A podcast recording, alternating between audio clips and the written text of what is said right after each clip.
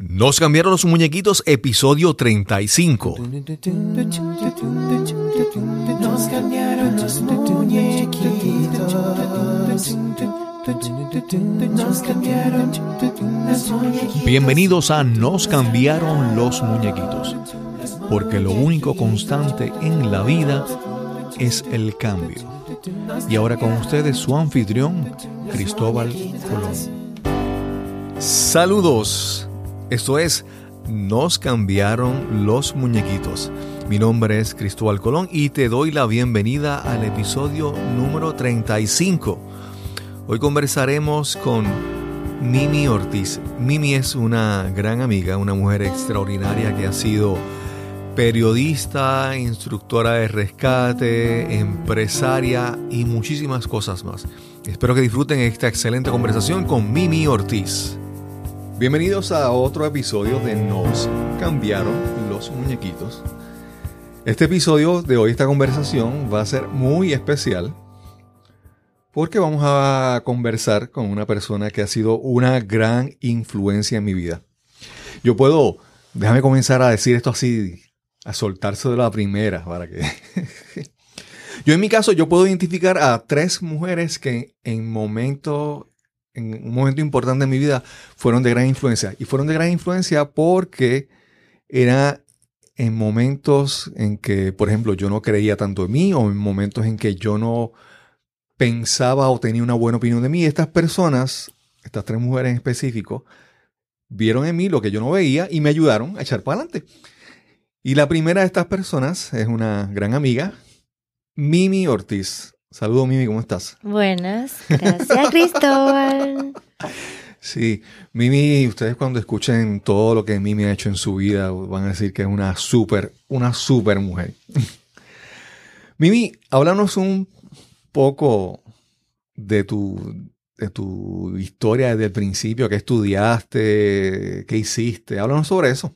Pues, antes que nada, un gran hombre llamado Cristóbal Colón, como no puede creer en él. Así que es un placer compartir estas experiencias desde que me invitaste.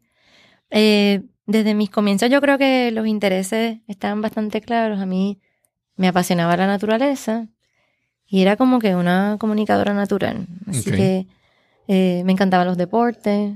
Eh, practiqué mucho voleibol, baloncesto, con esta estatura, pero lo practiqué. Me gradué del Colegio de la Merced. Desde ahí me apasionaba la biología, la naturaleza. Me apasionaba escalar, me trepaba desde chiquitita en todos los árboles y no le tenía miedo a las alturas. Y por ahí, pues, se fue desarrollando algo que después se desató en lo que la escalada de roca.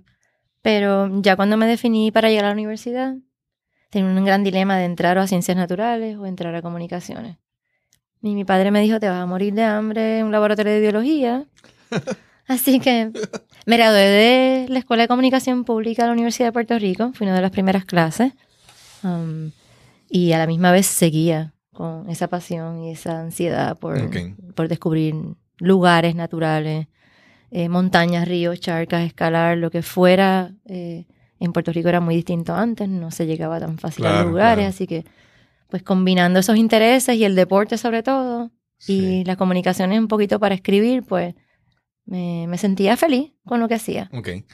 Y entonces, después que estudiaste, te graduaste, eh, comenzaste a trabajar. Pues mira, fue durante... Como periodista. Sí, pero fue durante mi bachillerato. Yo empecé a trabajar como periodista casi casi a los 19 años, sin cumplirlo, como eh, colaboradora con la sección de deporte, específicamente Domingo Deportivo, era una revista dominical del Nuevo Día. ¿Por qué? Porque me encantaban los deportes, conocía bastante los deportes porque había trabajado en una etapa de mi vida trabajé como edecán para los Juegos Panamericanos de 1979 en Puerto Rico. Así que en ese campo conocí mucho de, del mundo olímpico. Nosotros nos desarrollamos acá un grupo importante que de hecho pues son personas súper conocidas en la sociedad puertorriqueña, ¿verdad? Muy, personas muy productivas y exitosas. Nos vino bien prepararnos como sede de un evento tan importante como fueron los Juegos Panamericanos. Así que en esa etapa, mientras trabajaba, trabajé con COPAN, así se llamaba, Comité Organizador de los Juegos Panamericanos, con sede en la antigua base naval de Miramar. Exacto. A la misma vez estudiaba en la UPI y a la misma vez un día fui allí al nuevo día, eh, en la sección de deporte. Igualmente se alzaba un periódico nuevo que se llamaba El Reportero, que estaba también con base en Puerta de Tierra. Y el señor Chu García, que fue mi mentor, que era director de deportes en ese momento, me ofreció una oportunidad y ahí empecé como colaboradora de deportes, muy jovencita. En ese, en ese entonces había más mujeres trabajando con deporte. Te podrás imaginar que no, y me tocó romper barreras ahí. Eh, todavía me acuerdo de las escaleras empinadas que construyeron para hacer ese tercer nivel en ese primer edificio del Nuevo Día que fue Ajá. frente al comité actual del Banco Popular allí en Puerta de Tierra, del Banco Popular, Dios mío, del Partido Popular, disculpen. Y pues sí, me tocó entonces estar con esos siete varones y me abrió las puertas el señor Chu García, se lo agradezco siempre porque me tocó eh, enseñarle a Puerto Rico como Claro, base de claro. otros países que nos somos reporteras y reporteros, que sencillamente somos periodistas, no, no importa Claro. el sexo, ¿no? Eso, aparte de que había, eras la, única periodista de deportes entre un mundo de hombres, ¿verdad? De los periodistas, pero también es que el, en esos tiempos también el, el deporte era predominante y, y todavía está siendo, hasta esta manera, era eh, dominado por los hombres. Eran los deportes que los atletas famosos eran los hombres, los deportes de femeninos eran pues, vamos a decir, para cumplir en las Olimpiadas, pero las estrellas eran lo- los hombres. Fue una época interesante, tienes razón, los 80. Ujú. Fue un- una época de muchos cambios grandes. Eh, para lograr la igualdad, eh, no solamente dependía de que hubiera buenas atletas y buena formación de atletas en, los- en las diferentes federaciones deportivas de Puerto Rico, sino que hubiera en los medios precisamente Claro. eh, periodistas que dieran reconocimiento y exposición a esas disciplinas deportivas. Por eso quizá eh, la entrada, en este caso me tocó a mí, circunstancialmente Claro, y temporalmente, me di cuenta de que había una gran oportunidad de que los hombres piensan de una manera hasta cuando se toman los temas editoriales. Convertí, claro. le di un twist, aproveché y le di un twist un poquito más eh, humano al periodismo deportivo. Por ejemplo, entrevistas que me tocó hacer y que pensaba siempre en entrevistas, digamos un Michael Jordan, pues pensaba siempre que era tan interesante conocer la, toda la historia de la carrera deportiva de Michael y más aún lo que lo rodea como ser humano, como él a él como claro. hombre, un hombre súper normal, su esposa, sus hijos, sus intereses, sus gustos. Y eso multiplicó la circulación de nuestra sección. Éramos un equipo muy dinámico. Mis compañeros los saqué de ese, de ese mundo chauvinista de no atreverse a preguntar cosas más sencillas y más humanas, Claro, claro. que atrayeron a otros lectores. De hecho, aumentamos la lectoría femenina en esa parte de la sección de un periódico. Y de verdad que el periódico era un- una incubadora de grandes talentos eh, en esa generación. Chu llevó un gran equipo y ese periódico El Nuevo Día, pues realmente fue una revista eh, informativa dirigida por aquel genio que se llamó Don Carlos Castañeda. Claro, y nos quedamos claro, con la circulación de Puerto Rico, así que fue un, un tiempo de oro, fue un tiempo de oro en el periodismo puertorriqueño. Claro, claro. Y mencionaste a, Michael Jordan, pero yo he escuchado tus historias de que tú has entrevistado a personalidades y, y cuentos que yo digo, Mimi en algún momento tiene que hacer un libro de todos los cuentos de que se que tuvo que vivir, las cosas que tuvo que hacer en ese momento entrevistando a, a, grandes atletas. ¿Algún otro así que tú recuerdes que de esa, esa época? Imagínate, fue una época, como tú dices, de, de oro, no solamente en la NBA. Eh, Puerto Rico estaba tratando de destacarse en la NBA. Eh, en el caso de Jordan, es curioso, Phil Jackson, que fue coach de Chicago, antes de eh, convertirse en un coach campeón de más de cuatro campeonatos, como sabemos, con los Bulls de Chicago, pues fue coach en el baloncesto superior de Puerto Rico. Ahí es que lo conozco a su esposa y a él porque dominaba bastante el inglés yo y pues me tocaba entrevistar a quizá norteamericanos que estaban empleándose aquí, ya sea como dirigentes o como jugadores. Pues Phil, un momento que ya lo despiden del equipo de Arecibo como coach de la Liga de Baloncesto Nacional. Y entonces lo emplean en los Bulls de Chicago. Y en un momento que venía a Puerto Rico con su esposa y sus niños a jugar golf, un día me dijo, ¿por qué tú no me has preguntado nunca eh, si puedes ir a Chicago y entrevistar a Michael? Cuento largo, corto, en un momento planificamos todo y yo le dije, bueno, porque yo quisiera hacer algo tan distinto que no nadie ha hecho y es Claro, claro. conocer al hombre de verdad, conocer cómo se mueve, porque era el hombre más famoso de- del planeta. Claro, Así que en un momento llego allá y se hace una semana con Jordan. Fue algo especial porque sí logré una conexión en una zona ya más allá del hombre ídolo, Claro. el que claro. saca la lengua, el que era ídolo del planeta El Air entero. Jordan. el- el Air Jordan, el sí. hombre millonario y todo lo demás. Fue una gran serie, hicimos hasta una serie prácticamente como, como hombre de, de empresas y de fundaciones y en su vida Eso obviamente, te iba a decir. porque filantrópica. Michael. Jordan eh, fue también, eh, eh, fue el, vamos a decir, como que de las figuras destacadas en esta parte del- de los sponsors, ¿verdad? De los patrocinadores que de repente eh, lo llevó a otro nivel, ¿verdad? La parte de, que hizo sus tenis y su, el merchandising, el, el mercadeo de sus artículos, de su mercancía. Eh, fue como que otra cosa. Y también era Michael Jordan, una persona que de repente también se volvió la gente empezó a, a escuchar lo que él tenía que decir sobre cómo él pensaba de la vida, porque era un tipo muy competitivo, pero también tenía sus valores y muchas cosas que, que la influencia de, la- de él era más allá de la cancha. Es- eso es lo que lo hizo grande en otros aspectos. Recordemos, sí, que la Nike lo convierte en su figura de, por el salto y la marca Air, como mencionaste. Incluso en un momento él va a África, él no podía viajar a ningún país del mundo sin ser eh, abrumado por el público. Claro, claro. Y buscando lugares donde hacer un poco de filantropía y donaciones, pues va a África. Y en África obviamente pues eh, lo conocían. Y darle unos tenis Air Jordan a unos niños que estaban descalzos, esa fue una experiencia que él nunca olvidaba Claro. etcétera. Entrevistar a Jordan fue develar un hombre eh, eh, súper sentimental y muy emotivo y la experiencia de estar allí una semana con él fue increíble. Sobre todo cuando me di cuenta de que no era un hombre libre. Eh, decirle a él, eh, vamos a hacer una entrevista en un restaurante y llevarme él a un sitio que era su restaurante en una esquina de Chicago, que él tuvo que hacer una casi una burbuja Claro, eh, en el segundo nivel para él poder salir a comer con su esposa, pues tiene que salir a comer donde no lo molesten. Fue una experiencia eh, interesante. En el mismo NBA, pues tuve la oportunidad de seguir la carrera de Piculín Ortiz cuando fue firmado por los Utah Jazz y unos cuantos puertorriqueños como Ramón Ramos y Ramón. Rivas, que entraron, Ramón Ramos entró en los en los Celtics de Boston, perdón, Ramos Rivas y Ramos Ramos trató de entrar entonces en Ahí Seattle. confundo entre Rivas y Ramos, porque el, el cual fue el que sufrió el accidente. que Ramón después- Ramos. Ramón sí. Ramos. que era de los indios de Canóvanas Ok. y entonces entró a jugar en, en Seattle, tuvo un accidente manejando su auto en una pista de hielo, patinó y, y obviamente pues tuvo que retirarse, tuvo que empezar a, a trabajar con su físico nuevamente, tuvo un accidente claro. fatal. Y Ramón Rivas pues estuvo con los Celtics de Boston y ahí entonces entrevisté pues a Larry Bird y a otras figuras eh, grandes cuando íbamos a hacer el reportaje este humano de cómo entra un puertorriqueño Claro, claro. tratando de escalar en, el, en la NBA. Obviamente Claro. era una época donde no vimos, ellos, ellos fueron pioneros, ¿no? Claro, claro. Igual Piculín Ortiz entonces en, en Utah Jazz. Claro. Pero aparte del deporte, tú has hecho muchas otras cosas como periodista.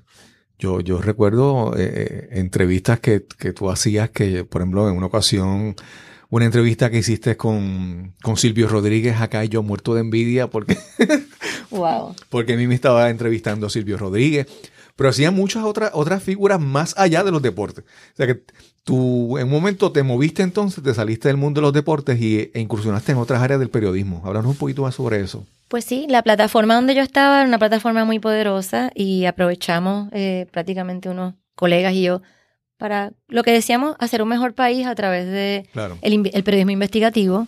Me fascinaba siempre y una vez me moví de directora de Domingo Deportivo luego de haber estado como reportera de deportes un tiempo. En la revista Domingo Deportivo pues hicimos muchas cosas interesantísimas. Sobre todo, tengo que mencionarte que fue todavía porque me encontré los otros días a un familiar de uno de los boxeadores. Reunimos a todos los campeones mundiales que había tenido Puerto Rico que estaban vivos, a los que estaban lamentablemente eh, confinados en, en alguna prisión, fuimos a entrevistarlos, incluso a- fuera de Estados Unidos. Sí, sí. Hicimos un reportaje grande, una edición especial sobre lo que fueron todos los campeones en el deporte del boxeo, ¿verdad? Que es un, es un espacio y una conversación muy... eh, de un dilema muy fuerte en la Claro, sociedad, claro, porque claro. prácticamente pues no es, no acaban casi nunca de una manera pues eh, eh, exitosa en la vida Sí. después de que se Sí, retiran. ya sea por, la, por el castigo físico que reciben o por las las influencias, la gente que los rodea, que se aprovecha de ellos y, y ellos no se benefician tanto económicamente de, de, su, de sus ganancias. Correcto. Y también en la gloria, que muchas veces cuando eh, la fama no la manejan bien y entonces después terminan sin dinero, sin gloria y sin, sin sal. Bueno, con gloria la tienen porque el puertorriqueño siempre los recuerda, pero eh, es algo que ya no es tan, tan importante. Es cierto. Pues después de esa etapa de Domingo Deportivo, eh, donde también hicimos grandes proyectos acá en las Olimpiadas de Los Ángeles, hicimos varios eh, reportajes muy lindos y muy históricos, pues pasé a ser un, un poco una coordinadora y una periodista más de, de reportajes de interés humano y reportajes investigativos. Ahí sí entonces, pues, ciertas figuras que, que merecían un poco, pues, develarse de alguna manera, como Silvio Rodríguez, ¿no? A mí me interesaba mucho eh, reportar de alguna manera lo que estaba ocurriendo en la hermana isla de Cuba, Claro, claro. sin colores ni matices políticos, al contrario, develar lo que eh, el medio donde yo estaba trabajando todavía no se decidía a develar. Eh, le hago una propuesta a los directores de, de la redacción en ese momento y les dije que yo quería explorar la posibilidad de, de contar la real Cuba, Ujú. ¿verdad? Eh, lo que estaba pasando dentro de la educación, cómo eran los cubanos, cómo vivía esa generación en pleno periodo especial, ¿no? Eh, a final de los 80, principios de los 90. Sí. Y en esa época, pues cómo iba desarrollándose la, la juventud en ese país. Así que inicié una- unos viajes a Cuba. Eh, parte lo hice como periodista, pero durante mis vacaciones para poder hacer un plan de trabajo y Claro, poder claro. reportar después. Fueron una serie de artículos muy exitosos. En parte también entonces lo combiné conociendo la parte cultural de Cuba y eh, embajadores como Silvio. Me comunico con María, su hermana, y le damos una serenata a Silvio Sí, en su segundo viaje a Puerto Sí, Rico, sí, sorprendiéndolo en el hotel donde él estaba quedando. Sí, que no era que tú- allí. Te sentabas con él en una silla frente a frente y conversaban. Era que tú hacías unas cosas que yo, yo recuerdo eso, el- la- que le fueron a dar una, una serenata a Silvio. Con silvistas de diferentes generaciones aquí. Sí, yo, yo- eso es como que... Entramos al cuarto y no nos dejaba ir y nos amanecimos hasta las cinco y media de la mañana y llegamos a las nueve de la noche. Sí, sí, Eh, sí. Me sentí muy mal después porque el otro día él tenía su concierto. Fueron experiencias vivas y experiencias significantes. Asimismo, en el periodismo investigativo se me presenta la oportunidad, el privilegio de dirigir un proyecto que se llamó Todos por el Caño. El Caño Martín Peña y sus seis comunidades que desde entonces, ya hace más de 15 años, están luchando por revivir, re- renacer, eh, dragar el caño, que se Claro, genere una autosustentabilidad, unos fideicomisos y que esas poblaciones que viven en esas comunidades puedan eh, recuperar su calidad de vida, eh, su camino en la educación, en el bienestar social. Y me fui a vivir literalmente a, una, a dos casas. Una casa de 14 niños, Wow. todos de diferentes padres, de una mujer luchadora, aunque suene eh, obviamente un caso único, si era un caso único, yo lo escogí.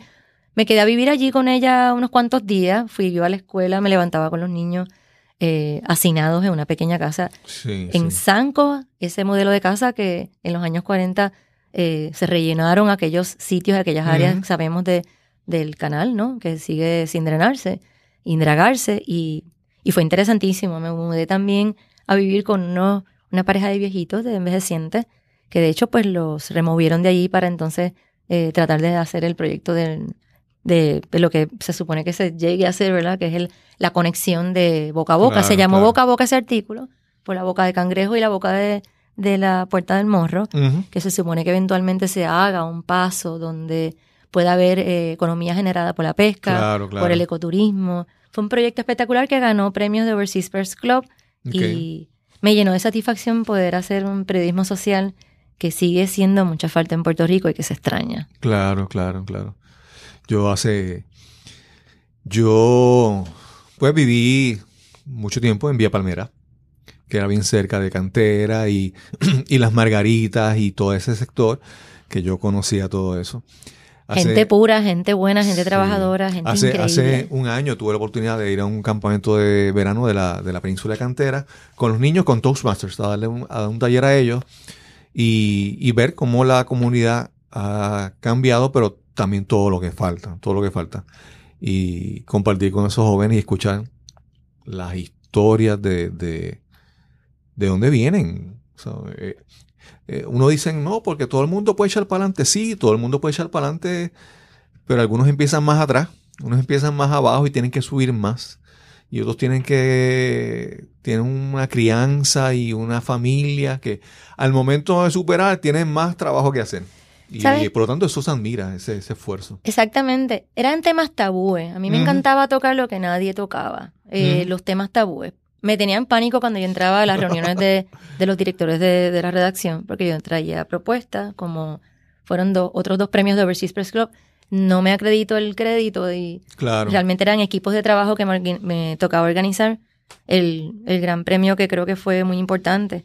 Yo le digo que sacamos del closet al nuevo día con la portada de eh, la comunidad eh, gay, lésbica, eh, travesti de Puerto Rico, que fue un trabajo muy especial, muy lindo, eh, entender eh, la comunidad y toda, pues prácticamente el prejuicio que se tiene en nuestra sociedad so- todavía, ¿no? Aunque Sí. ha evolucionado bastante. Igual el uso medicinal del, de cannabis, que eso fue hace pff, casi 20 años. Sí, sí, Eh, sí. Y fueron pues, premios que, que realmente pues, nos enorgullecen. Tratar de hablar la verdad. Eh, Yo creo que tú, hasta cierto punto, no sé cómo lo ves, yo creo que, yo pienso que puedes mirar hacia atrás y ver que fuiste afortunada porque tuviste la oportunidad de hacer cosas que querías hacer. Definitivamente. Eh, Hiciste cosas de, de, de lo que tú querías, ¿verdad? Y yo, yo recuerdo también, tuviste una etapa de que trabajabas, creo que con viajes. Y yo recuerdo un reportaje de domingo de, de toda la revista casi, varias páginas, que te fuiste al Amazonas. Y en, no, fue el Amazonas en, en, una yolita, en, un bote navegando por el, por el Amazonas y fotografiando y documentando. Yo recuerdo que son oportunidades que, digo, obviamente el producto, tú, tú estabas creando un trabajo, unos reportajes, unos, pero tuviste la oportunidad de, de también de disfrutar cosas. Me parece que eso... Cuéntanos también de esa, de esa experiencia también en la parte de viaje y otras cosas más. Pues mira, en una parte de, de mi carrera, como soy una viajera apasionada y me fascina la naturaleza, pues una excelente amiga, Natalia Bird, eh, va a Amazonas en un viaje que yo quería ir y no pude ir. Y cuando viene, pues trae todas estas mágicas historias de lo que realmente somos nosotros y Mm. somos nuestros orígenes. Eh, en todas las, obviamente las civilizaciones arahuacas se sabe que nosotros somos provenientes en la, en las comunidades indígenas de la teoría de que venimos desde el Amazonas, desde el área de Venezuela, a través de las islas, por, pues, por distintas civilizaciones nómadas que iban de isla en isla, colonizando el Caribe. Nada, se dio, eh, organizamos un viaje, lo propongo como parte de mis vacaciones también. Eh, los editores obviamente nos dijeron que no. Sí, documenté un poco la- las comunidades que a través del Orinoco eh, y a través de lo, del, sí, de las facilidades que Natalia Bird y, pues, y Lucho, su esposo, que se convirtió en su esposo, nos llevaron a conocer. Ahí develamos a través del Orinoco eh, y a través de entrar hasta el Cunucunuma, que es un área de un tepuy eh, bastante remota en el estado Amazonas de Venezuela, que es interesantísimo. Eh, civilizaciones que aún están hasta sin nunca mirarse en un espejo, Claro. ni conocer sus rostros porque no refleja bien el agua, porque tiene un lecho rocoso Claro. oscuro y ni siquiera se han visto en un espejo. Así que develar por primera vez esos rostros que se vieron accidentalmente en, el- en la pantalla digital de mi cámara, pues fue una experiencia que nunca voy a olvidar. Porque qué somos y cómo vivimos y la parte tan básica de tener una abundancia en alimento y una paz y un entorno que sea tan virgen aún en este momento, fue algo mágico que logré creo que captar con, con mucho respeto y Claro, con mucha pasión y reentendiendo quién yo era y hacia dónde de verdad debería de ir en mi eh, camino. Fue algo maravilloso. Sí tuve también la oportunidad de ir a otros sitios como el fin del mundo, qué sé yo, escalar en hielo, descubrir Sudamérica y hacer otras cosas en otros destinos, pero el Amazonas fue especial y como tú bien dices fue algo que me apasionó. Así que la felicidad va con eso, hacer lo que uno quiera Claro, claro. y con un propósito, obviamente. Sí, sí, sí. Eh, yo, es que Ah, uno conoce de todo en la vida, cono- conoce personas que, que viven con pasión y se reflejan en su trabajo, pero también ve personas que simplemente trabajan por, por subsistir y se ganan por ganarse un salario y, odian lo que hacen, ¿verdad?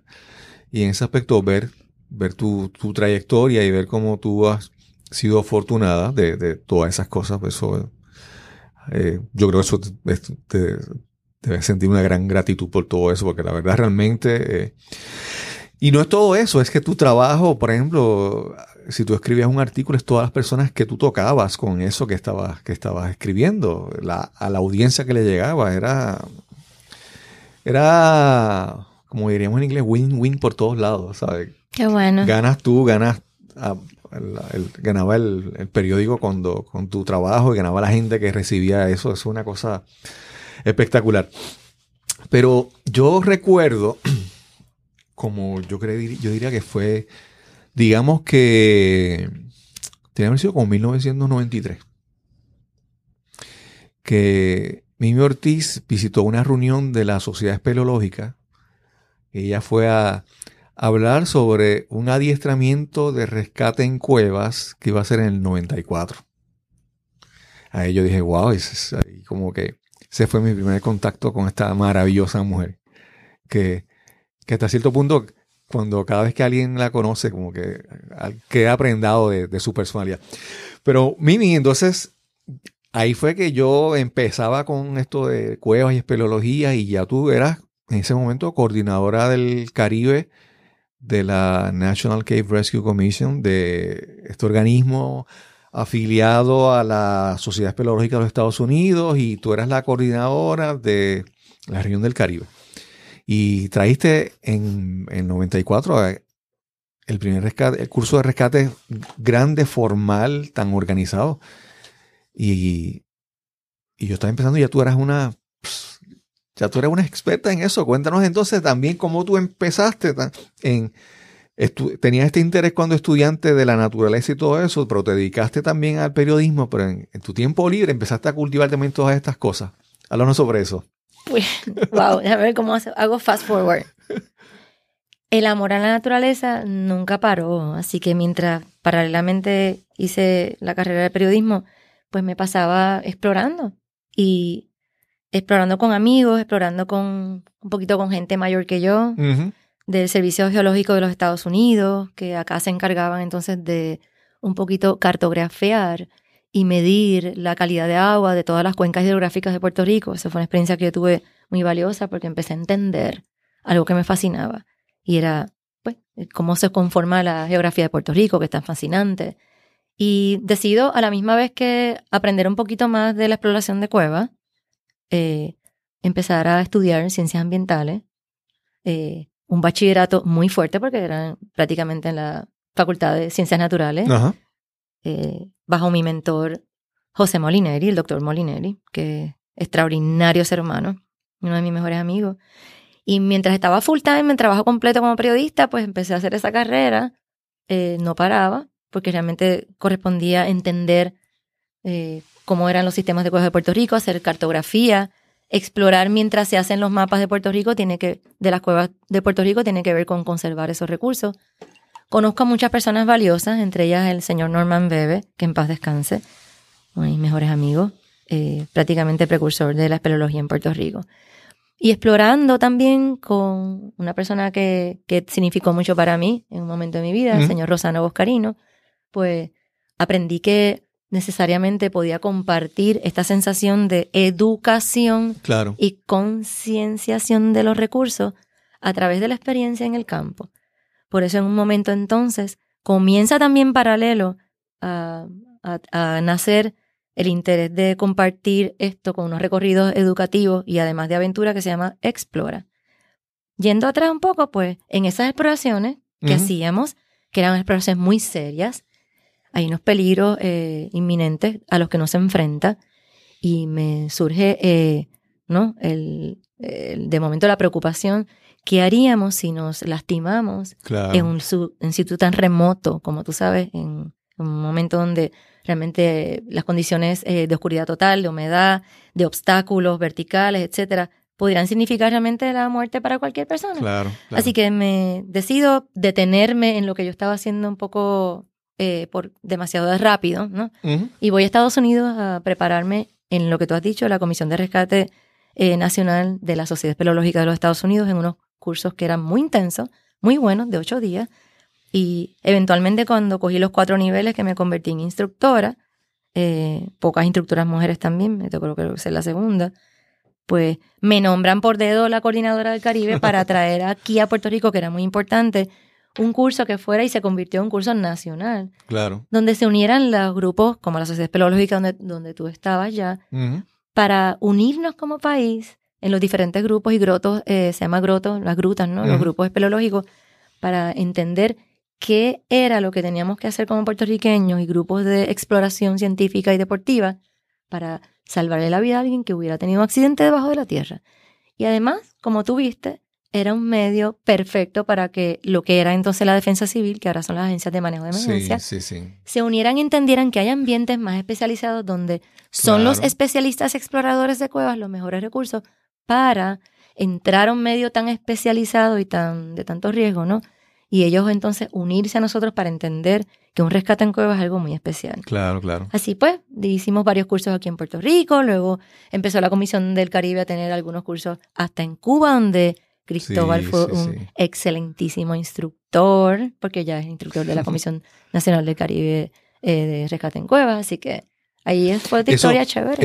Esos adiestramientos que tú organizaste, yo, pues alguien lo puede ver como que, ay, yo fui, tomé este adiestramiento, estuvo bien chévere, aprendí un montón, pero yo lo veo más allá porque en ese momento, ese era como que el punto de encuentro de muchas, de muchas facetas. Primero, yo recuerdo, venían personas de Venezuela, vene- eh, personas de Cuba, personas de Costa Rica a tomar esos cursos y de ahí empezaron, yo- ahí, ahí han empezado amistades que han durado años, surgieron de eso.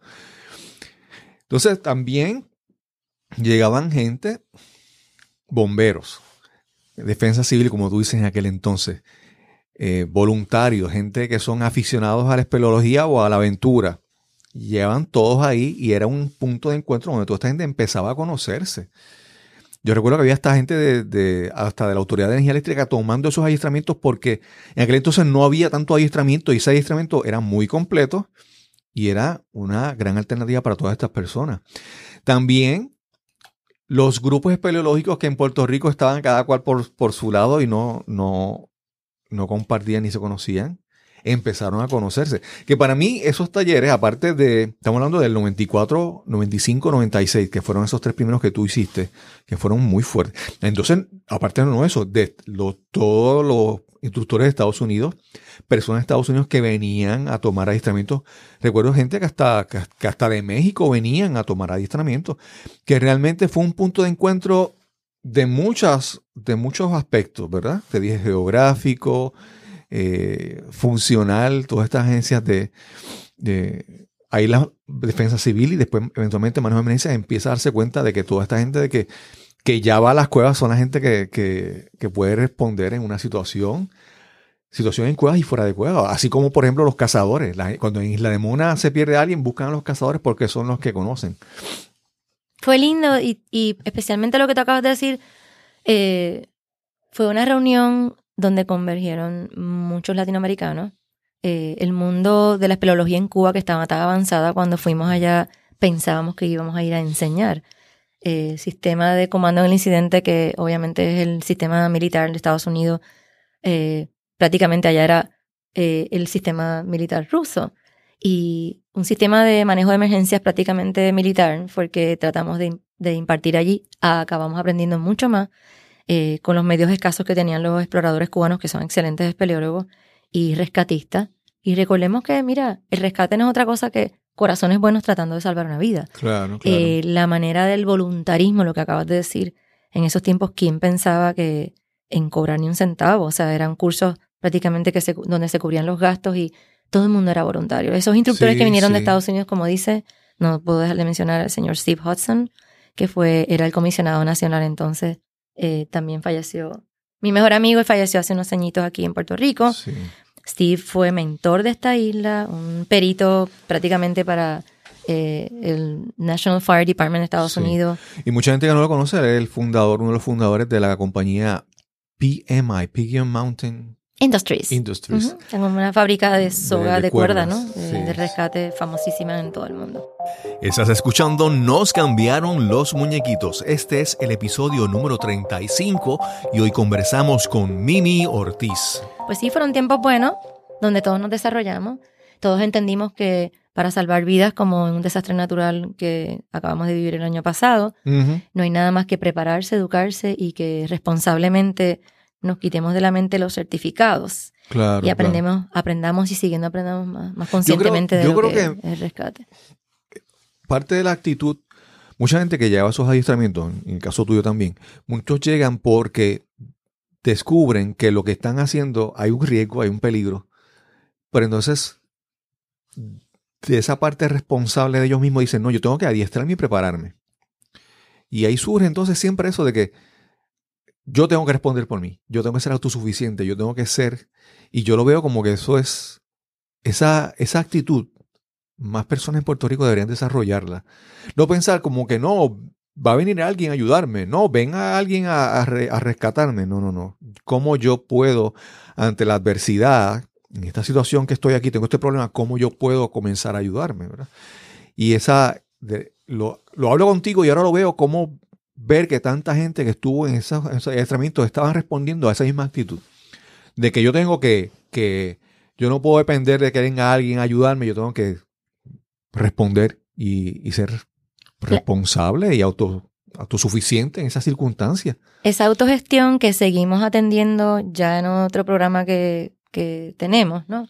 Eh, sobre todo con los jóvenes, sigo, sigo insistiéndola porque precisamente la autogestión de estar mejor preparado Claro. eh, ante un clima y unas situaciones que vamos a seguir viviendo y estas generaciones van Claro, a seguir claro. enfrentando. Más todavía, eh, no tiene que ver tanto hasta en zonas urbanas, eh, estas, estas técnicas son aplicables. Las técnicas verticales, que eran parte, como tú dices, del curso, para los que hasta, ¿sabes? Empleados de la Autoridad de Energía Eléctrica venían donde nosotros, porque la parte vertical de técnicas verticales y rescate vertical es algo que a mí me llamaba. Yo escalaba un poco también, eh, hacía rock climbing en Puerto. Rico.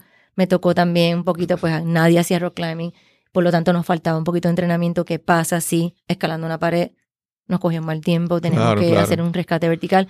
Y pues buscábamos por necesidad ese tipo de, de- de organización en Estados Unidos, pero queríamos traerla allá a Puerto Rico para convertirnos en instructores y no tener que depender de unos cursos que claro. son muy costosos todavía Claro. de tener. No, y eso, y eso era una, una relación, vamos a decirle, simbiótica, en el sentido de que el traer estos adiestramientos a, a Puerto Rico mejoró los adiestramientos fuera de, de Puerto Rico. Porque, por ejemplo, en Puerto Rico las cuevas eran con ríos y ríos eh, eh, abundantes, con mucho caudal, caudal. descarga, sí. Y entonces los, los cursos empezaron a modificarse y aprenderse muchas cosas que surgen de aquí de Puerto Rico. Y entonces de esto surge que yo surge, veo que también surge lo del deseo de a rescate en río y rescate en áreas inundables. Y de toda esa experiencia surgieron muchas otras cosas que estuvo, eh, que son importantes, porque realmente no. Aquí tuve la oportunidad de entrevistar a, a, a Eric Cintrón, que es una de, Nuestro de esas Eric. personas que, que ha ido cultivando esta, esta, este deseo de educar. Un héroe de Sí, este país. sí, sí, sí. Sí. Y en un momento también tuvimos a, a, a Gustavo Flores, que Wow. otro de esos, de esa gente que estuvo en algún momento en esos grupitos comenzaron. Y, y entonces también, ¿verdad? Ya tenías ese, ese, ese deseo de eh, educar y adiestrar a las personas, pero también a, un público, que eran estas personas que eran aventureros ya, que eran conocedores, o gente eh, que manejaban emergencias, eh, gente de seguridad. Pero empezaste también a- con una, una, una aventura de educar a personas que no son necesariamente conocedores, sino el público en general. Y ahí creaste una compañía que se llama Explora. Sí, Explora nace de una incubadora. La incubadora Mm, es Puerto Rico Rescue and Outdoor School, que es una entidad y es un instituto vivo todo el año, eh, con un currículo para preparar a jóvenes a convertirse en intérpretes de ciencia a través de lo que aprendí pues en mi bachillerato de ciencias ambientales, donde atendí mucho la geohidrología de la zona del Carso. Pues dije, ¿qué tal si adquiriendo pues ciertas propiedades en Puerto Rico se puede hacer una reserva natural y a la misma vez de proteger esos recursos, eh, enseñarle a jóvenes puertorriqueños de diferentes trasfondos ¿no? de, de educación, pues ser intérpretes de ciencia para poder hacer un recorrido educativo eh, que le huele la cabeza a la gente y que los Claro. comprometa a proteger los recursos naturales de nuestro país y de otros países. Y a la misma vez, esos muchachos se adiestran, porque seguimos con el instituto, ¿no? Puerto Rico Rescue and Outdoor School, se adiestran como recursos de manejo de emergencia en áreas naturales remotas. No solamente pues con un curso de, de primeros auxilios en un área pues lejana a un último camino de un jeep, que es lo que se llama remoto, Claro. sino rescate en agua rápida, como lo mencionaste, eh, mencionaste ahorita, eh, que gracias a Eric Sintron hemos podido eh, seguir dando este curso en Puerto Rico. Muy necesario porque un agua en movimiento se convierte en cualquier carretera, en cualquier calle de Puerto Claro, Rico con, claro. con la precipitación que estamos viendo. Así que Puerto Rico Rescue Outdoor School, una vez formamos a estos recursos, entonces comienza a explorar. Explora, pues, eh, como que el campo de práctica y ya profesional de estos intérpretes de ciencia, eh, con también preparación y certificación de poder atender cualquier emergencia en estas áreas remotas naturales. Primero, la seguridad de los participantes.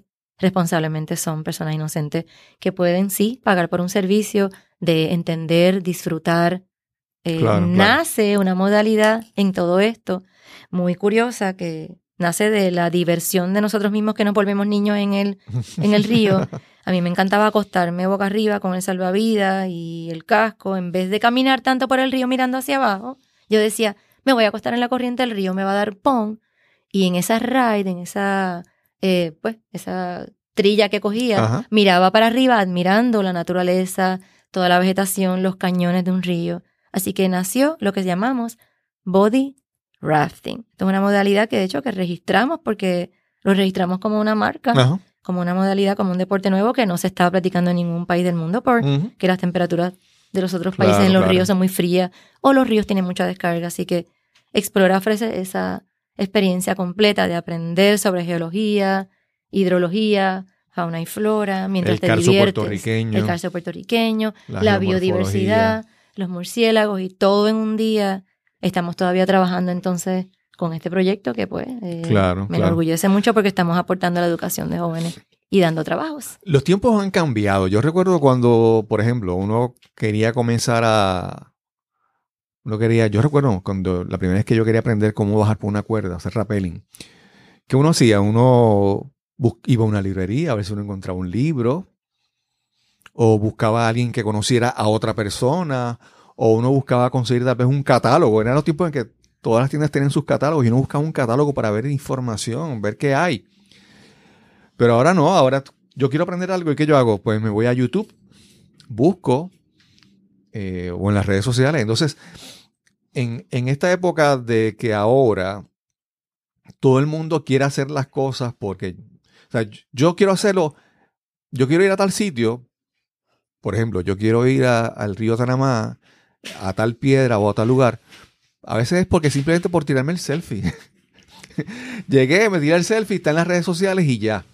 Entonces, de repente, la motivación de las personas al querer ir a todos estos sitios, eh, al, divulgarse, por ejemplo, ahora todo el mundo pone en, una red social, pone hasta las coordenadas de cómo llegar a un lugar y tú llegas, ¿verdad?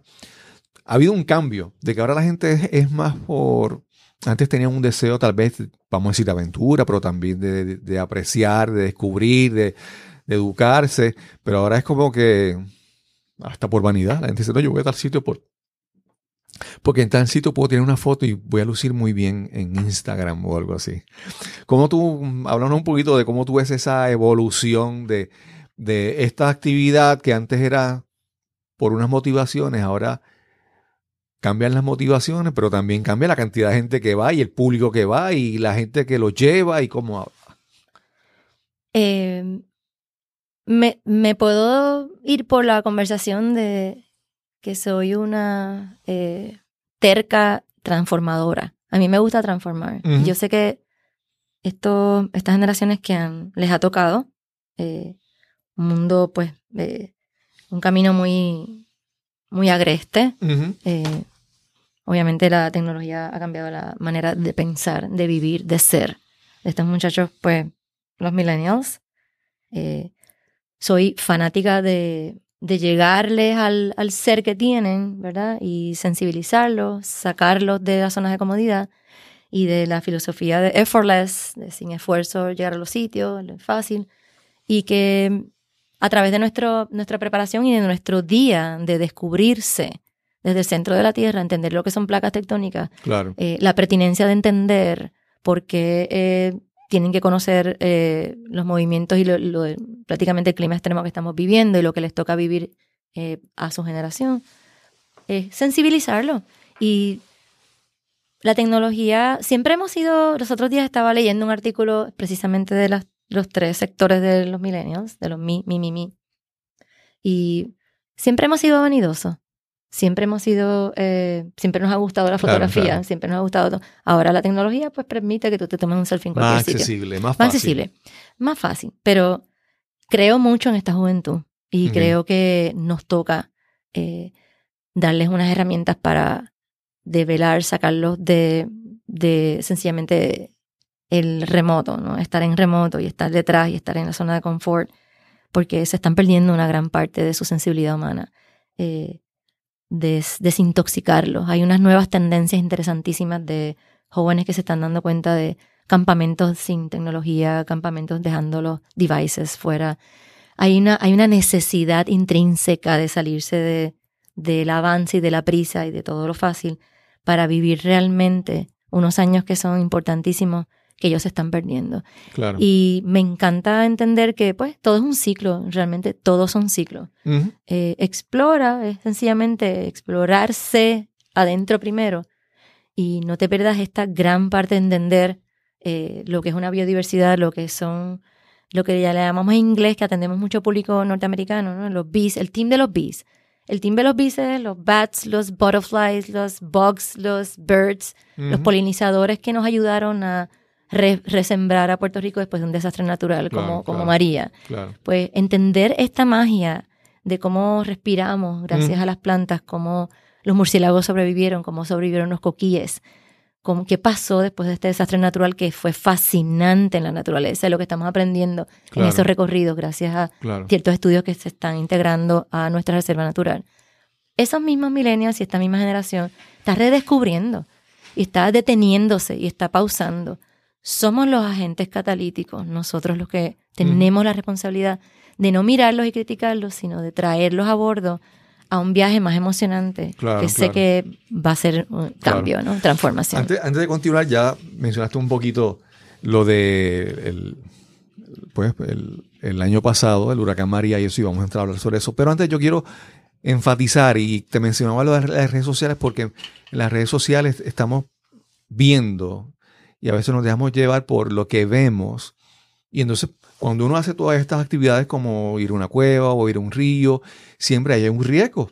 Y entonces uno tiene que ser juicioso. Si uno va, por ejemplo, a contratar a una compañía o a contratar a una persona para ir a algún lugar o, o simplemente si se quiere ir con un grupo de amigos sin experiencia a un lugar de la naturaleza hacer aventura, esta cascada espectacular que vieron en Instagram y quieren ir hasta allá, sepan que hay un riesgo, ¿verdad? Y que muchas veces al momento de tú tomar las decisiones, seleccionar personas que te lleven o grupos o organizaciones que te lleven a ese tipo de aventuras, hay, hay muchas cosas. ¿eh? Hay el conocimiento de esas personas, la, la preparación antes de responder una emergencia, el equipo que utilizan, que no, el hecho de que veas cosas fáciles en las redes sociales, al momento de tú como cliente o tú como persona que quieres buscar algo, averigua más, averigua, porque yo he visto gente por ahí haciendo, haciendo barbaridades. Y mientras nada, nada, nada sale mal, pues todo está bien, pero el momento en que algo falla, entonces ahí se complica, complica la cosa. Que siempre le digo a todo el mundo, si van a buscar, ver vieron algo en las redes sociales y quisieran hacer algo similar, buscar una aventura en un río, en una cueva o algo así, busquen compañías que estén preparadas, que tengan experiencia, que tengan el equipo adecuado, como el caso tuyo, Explora. Esa es mi recomendación, porque obviamente cuando uno va y todo está chévere, pues bien, pero si cuando surge algo y se, se traba el asunto, pues hay que, hay que responder. Mimi, nos hablaste entonces de, de- del huracán y la recuperación. Quiero ver desde tu punto de vista como eh, tu, área de trabajo es el, el carso puertorriqueño y, la naturaleza puertorriqueña que fue afectada grandemente. Háblanos un poquito sobre cómo se afectó esta parte, vamos a decir, esta parte de, una industria, para que se ha vuelto una industria, la industria de- del, del ecoturismo y la educación y todo eso, cómo se afectó con el, con, con el huracán María en el 2017 y cómo se ha ido recuperando. El, el fenómeno que atacó a Puerto Rico tan fuertemente, pues sabes que no perdonó a ningún rincón de, nuestra isla, en el área de nosotros. Eh, viven muchas familias en las comunidades aledañas a nuestra propiedad. Eh, prácticamente fue eh, socorrer como socorristas que somos, ¿verdad? A las familias en sus necesidades prioritarias. ¿Dónde, dónde es la propiedad? ¿En qué pueblo? En las montañas de Arecibo, allí alrededor, pues empezamos a auxiliar a personas que obviamente necesitaban ciertos servicios médicos, con agua potable, eh, comida, todo lo que todo el mundo que puede oír esto sabe que de alguna u otra manera sensiblemente aportamos, ¿no?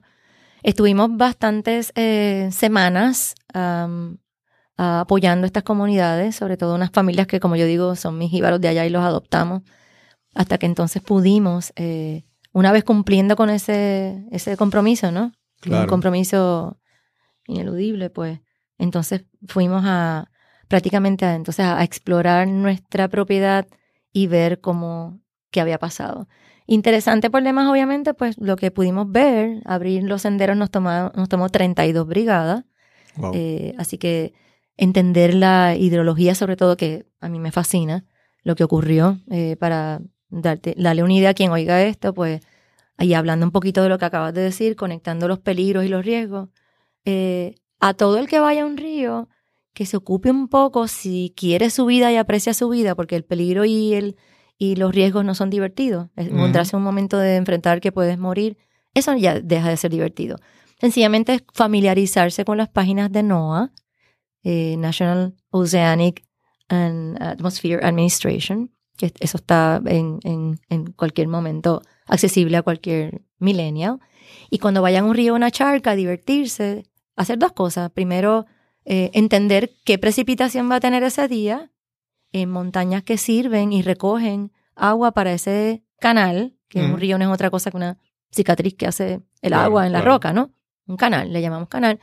Y número dos, no mez- para saber que, que en las tardes siempre por costumbre se condensa, ¿verdad? La lluvia y cae en las montañas y por gravedad baja a los ríos. Mira qué chévere. Eso es tan sencillo y tan básico. Y lo otro, pues, mm, si te vas a dar la cervecita, dátela después que salgas de ahí. Y no hagas cosas más. Los ríos cambian constantemente. Una charca puede, no, puede ser bien chévere y emocionante tirarte y dar tres mil vueltas de espalda y de frente, pero a lo mejor hay un tronco que no estaba, la conoce la charca, pero el tronco se movió porque el río la trajo ahí. Claro, El río cambia todo el tiempo. En nuestra eh, reserva hubo tantos cambios fascinantemente eh, notables que seguimos sorprendiéndonos y anotándonos y en un momento a- a- a estudiándolos, ¿no? Eh, un río pues, eh, se mide en una descarga de agua, como tú bien sabes, Claro. en pies cúbicos por segundo. Es una manera de un instrumento medir lo que pasa por un El pie flujo, cúbico, sí, el flujo. Pues el flujo de nuestro canal mm, normal puede haber sido de 300, 200 pies cúbicos por segundo, es lo que pasa por el río, pues subió durante esos días a 14.600 mm, Wow. sobre eso, ¿no? Y varios días. So, vimos cómo las aguas de todos los ríos de Puerto Rico se sobreinundaron, qué pasó, cómo el bosque se, re- se renovó. Eh, las mismas comunidades de allí, las familias, pues ayudamos a que entendieran que una vez recuperados tenían que sí cambiar su manera de pensar, Claro, Estamos claro. tratando de ayudarnos no solamente eh, con, con- con tallercitos, ¿no? Y un poquito lo, lo que ellos le llaman la clase verde que les exigen el sistema de educación pública, sino que entiendan sus, sus alrededores. La gente del campo es Claro. maravillosa, es pura, auténtica, eh, queda un puertorriqueñismo hermoso que me fascina. Estamos ayudando a esas comunidades en otras cosas y para que, para dejarte con el tema, pues, que sí, nuestro Puerto Rico ha cambiado todo. De alma adentro, en cada rincón de Puerto Rico, somos gente más fuerte, somos Claro, gente más claro. sabia, somos gente más trabajadora, somos gente más orgullosa, somos gente quizá con más conciencia de lo que tenemos, de la sencillez de verdad de lo que necesitamos para vivir. Y a mí, te puedo decir algo, a mí me ha fascinado la experiencia de, de ver un Puerto Rico transformándose eh, eh, en su interior, desde su interior, desde adentro para afuera Claro. y tomando conciencia de que todos estamos aquí en el mismo bote y que dependemos unos de otros. Claro. Ah, no solamente cuando se va la luz por 100 días o más, eh, saludar a tu vecino, ser de verdad eh, más consciente de que te tienes que familiarizar ¿verdad? con tus amigos y vecinos un poquito más y ser mejores personas. Claro. Así que ha sido una experiencia maravillosa. Claro. De- y pienso que esta pregunta puede alguien de la audiencia tenerla en mente y es la parte, ¿cómo tú ves la recuperación del, del- del sector turístico en Puerto Rico? ¿Tú piensas que ya se ha recuperado? ¿Está en vías de? ¿Ha sido? Háblanos un poquito sobre eso. Bueno, ha sido una transformación muy fuerte y completa. Puerto Rico como destino tiene, obviamente, eh, como le llamamos equity, ¿no? Un valor intrínseco, eh, los recursos naturales. Obviamente todo esto se ha recuperado súper rápido. Los que somos facilitadores de servicios guiados, de experiencia, am, tuvimos que pasar mucho trabajo. Nosotros pudimos trabajar sin parar y estar de nuevo listos para quien quisiera venir a Puerto Rico desde el 15 de diciembre del 2017. Y eso fue un trabajo, eh, como te digo, agotador. Sin embargo, eh, Puerto Rico eh, eh, tiene Fueron tres hospederías. meses. Fueron tres meses. Son tres meses, del- tres del- meses bien duros. Sí. Las hospederías, los hoteles grandes, las grandes cadenas ah, pade- padecieron muchos daños, de muchos daños y todavía se están recuperando. Surgió una gran oportunidad que ya venía en, cre- creciendo, que son los am, pequeñas propiedades y hasta las, los- las casas que eh, los dueños se convierten en anfitriones. Hay una plataforma, hay varias plataformas. Ajá. Una de las plataformas principales es Airbnb. Eh, en ese momento en el que nosotros estábamos listos, como yo digo, nos quedábamos mirando a ver quién venía a Puerto Rico. No, nosotros enseguida que tuvimos contacto internet y comunicaciones, pues yo empecé a contactar a, a la plataforma de Airbnb eh, solicitándole que nos incluyeran en, en una parte de la plataforma que es el ofrecimiento de servicios de experiencias. Ok. Eso estaba funcionando en otros países, pero en Puerto Rico todavía no funcionaba. Ok. Ellos respondieron, vinieron a Puerto Rico, eh, me reuní con uno de los vicepresidentes de la organización, con eh, sede en San Francisco, y abrieron la oportunidad de experiencias, o sea, publicar experiencias en Puerto Rico. Comenzamos un grupito de 10 eh, proveedores o 10, eh, se llama anfitrión, Sí. desde ir a un recorrido con un músico a través de los distintos eh, negocios de la placita de Santurce, hasta ir con eh, Explora a descubrir la otra parte de- más allá de la playa de. Puerto Rico, que es un destino de, de montaña, de naturaleza, en un recorrido educativo, fascinante, divertido y seguro. Así que en poco tiempo logramos, oye, logramos tener algunos ingresos porque llevábamos casi cinco meses sin, Sí. sí. sin ni un ingreso y habiendo con el alma despojándonos de todos los ahorros que teníamos de, para el proyecto en esas comunidades y obviamente para reconstruir hasta nuestra pequeña casita que también fue eh, aniquilada por, por los vientos de- del huracán. Así que Airbnb fue una plataforma que nos permitió regresar Ok. ¿verdad? A, a poder seguir operando. Eh, nos convertimos en, lo, en la experiencia más popular. Se nos premió, se nos llevó Qué hasta bien, San Francisco para hacernos un reconocimiento en California. Es una organización a la que agradezco. También estamos obviamente vendiéndonos online eh, al público más bien eh, de turismo externo, porque Claro. son las personas que vienen a descubrir a Puerto Rico y necesitan y buscan esos servicios guiados que tú dices. Claro, Quiero hacer esa aclaración. Obviamente las redes sociales sigue siendo para el millennial la búsqueda y, y el recurso que te dice en la página de Charcas y Ríos, voy para allá y hay un pin en Google. Y sí, es normal. Ya Claro, claro. los jóvenes no te van a buscar una, una experiencia guiada. Ellos llegan hasta un sitio, caminan y está el pin y el GPS y van a llegar. Sí, entonces es importante que sigamos educándonos Claro, a los- claro. y con los jóvenes, haciendo la conciencia de, pues, de no tirar basura, te digo, hay muchos jóvenes muy conscientes, hay esfuerzos de organización, de recoger basuras y latas dejadas Sí, por otros. Es precioso lo que está pasando. Creo en estas generaciones. Creo en que son conscientes de que ellos entienden de que tienen que cambiar este mundo en que está en sus manos. Qué bien. Nosotros tenemos que ser facilitadores y transformadores y, y apoyarlo. Así que todos mis guías son millennials, todos los muchachos que han trabajado para reconstruir este proyecto, eh, los adoro porque son jóvenes súper trabajadores y conscientes de, de que todos queremos un mejor Puerto Rico para el futuro. Qué bien. Mimi, nosotros aquí tenemos solamente una pregunta. Casi todos los podcasts tienen como que preguntas gimmick, preguntas estándar, como f- formulario y así. Y aquí la única pregunta que tenemos es si tú tienes algún, algún libro, algún taller, o en tu caso, yo sé que vas por esa línea, algún mentor que ha cambiado tu vida. Ya mencionaste a dos. Mencionaste a, Molinelli, profesor de la UPR, Universidad de Puerto Rico, y mencionaste a Norman Bebe, que eh, eh, ha sido un gran personaje puertorriqueño. Eh, háblanos sobre algún mentor, algún, algún, algo que haya ayudado a cambiar tu vida, tu forma de pensar, tu forma de vivir. Pregunta muy difícil porque son como que todos en uno. No, no, no tienen que ser uno solo, pueden ser varios, así que. En el caso de mirar el mundo y la educación de otra manera e impactar, eh, mi mentor, el doctor Molinelli. ok. Eh, para mí, eh, José es un genio. José es un genio al que no se ha sabido aprovechar en este país. Sí. Y aún así él siempre está en, la, en los medios de comunicación, siempre llevando su mensaje, porque él, ¿verdad? Él siempre está ahí y, y busca educar y informar a la gente. Esa fue en la parte de ciencia de la educación. En la parte de, de exploradora del planeta, de subir, escalar, meterme en las profundidades de la Tierra, obviamente Norman Bebe, que es la historia. eh, lo extrañamos mucho, hizo historia en este país, sobre todo la, pues se le acredita la primera, el primer grupo espeleológico en Puerto Rico y la conciencia de la exploración seria, traer a, a- sobre la mesa Sí. la responsabilidad de hacer cartografía de todos los sistemas para proteger las aguas subterráneas de este país. En otro, Norman era un, dirían, como un hombre universal, un hombre renacentista. otro genio. Sí, él, él, él con la música, con las artes, con la cultura. Eh, yo recuerdo haber leído en el periódico que él tenía el récord de la, ma- la mayor cantidad de donaciones de sangre en su vida.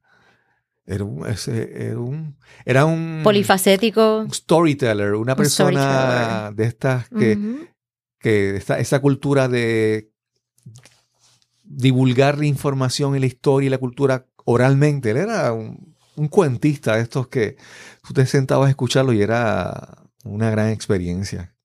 Molinelli, educador. Norman Bebe, el explorador. En la parte técnica de todo lo que yo aprendí, pues Steve Hudson, que también se me fue. Y entre mis amigos, eh, prácticamente mis mejores amigos, mis dos mejores amigos, que son Cristóbal Colón, que es mi ejemplo de seguir como un niño interior, como si tuviera 15 años, desarrollándose y haciendo buena patria. Así que te puedo decir que entre tú y mi otro hermano Blas Marrero, me han enseñado a seguir siendo pues buena puertorriqueña, buen ser humano. De ustedes aprendo todo el tiempo. No me Gracias. falta nadie, estoy amada y querida. Sí. Mimi, si alguien quiere conocer un poquito más de, de PROS, que es Puerto Rico eh, Rescue and Outdoor School, o Explora, ¿dónde, dónde pueden visitarnos en las redes sociales o en el internet? En Facebook estamos como Explora Puerto Rico, nos pueden escribir por ahí. O hay un teléfono que contestamos todo el tiempo, el 787-900-7755. Estamos a la orden de todo el mundo. Mimi, ha sido una, una gran oportunidad. Eh, yo te digo, tú eres una, una- y ahora poder tener esta oportunidad de sentarnos, porque a veces hablamos, pero es como que fraccionado en pedacitos, y ahora nos sentamos como que aquí obligado. Vamos a hablar desde el principio y hacer un repaso más organizado. Yo, eh, poder escucharte, te admiro más. Quererte, pues ya yo siempre te he querido muchísimo, pero poder admirar más y ver por quién eres, pero por lo que has aportado, porque mm, has hecho unas cosas que han dejado huella. Yo sé que mucha gente se ha beneficiado de eso, gente a veces que ni has conocido, que no conocemos, pero te admiro por eso, te admiro por eso, ver ver los valores que te mueven, las cosas que te inspiran y no solamente con lo que te inspira, qué haces con esas cosas, lo que has hecho. Yo realmente te admiro mucho más y, y gracias por estar aquí. ¿Algo que quieras decir antes de irnos? Gracias a ti por darle la oportunidad a personas que como yo sencillamente tengo un gran agradecimiento a la vida y a aquellos que me dieron la oportunidad también a poder hacer un mejor país y mejores personas. Sí. Y, no, y no me voy a ir sin. Lo último que te voy a decir es el libro. Como diría, Oh como diría J-Lo. ¿Y el libro para cuándo? ¿Para cuándo? Quizás sea un ebook, quién sabe. Sí, sí, porque tú tienes tantas historias que, que merecen ser compartidas y escuchadas y leídas y eh, porque la gente, la gente necesita. Eh, ahora, pues como te dije, como me te hablaba al principio de cuando eras periodista deportiva, en un momento en que no había nadie más. O sea, tú eres una pionera y viste unas experiencias que la gente necesita escucharlas. Gracias y no dejemos que nos sigan cambiando los muñequitos. Nosotros Claro. podemos ganar nuestro país. Gracias, Cristóbal. Y nos encontraremos en el próximo episodio de Nos cambiaron los muñequitos. Hasta la próxima. Este podcast me ha brindado la oportunidad de conversar con muchas personas, pero en especial con personas con quien tengo alguna gran deuda o siento un gran agradecimiento. Como el caso de Mimi Ortiz, que es una mujer extraordinaria, una mujer que ha sido una gran influencia en mi vida. Y tengo la oportunidad de conversar con ella, escuchar su historia y agradecerle su, su ayuda, su aportación a mi vida. Quiero recordarles que visiten nuestra página www.loslosmunequitos.com. Ahí puedes encontrar todos nuestros episodios anteriores, suscribirte a nuestra página, suscribirte a nuestro podcast. Y si disfrutas estos episodios, por favor, compártelos en las redes sociales con alguien que entiendas que lo puede disfrutar. Y sin más, nos encontraremos en el próximo episodio de Nos cambiaron los muñequitos. Hasta la próxima.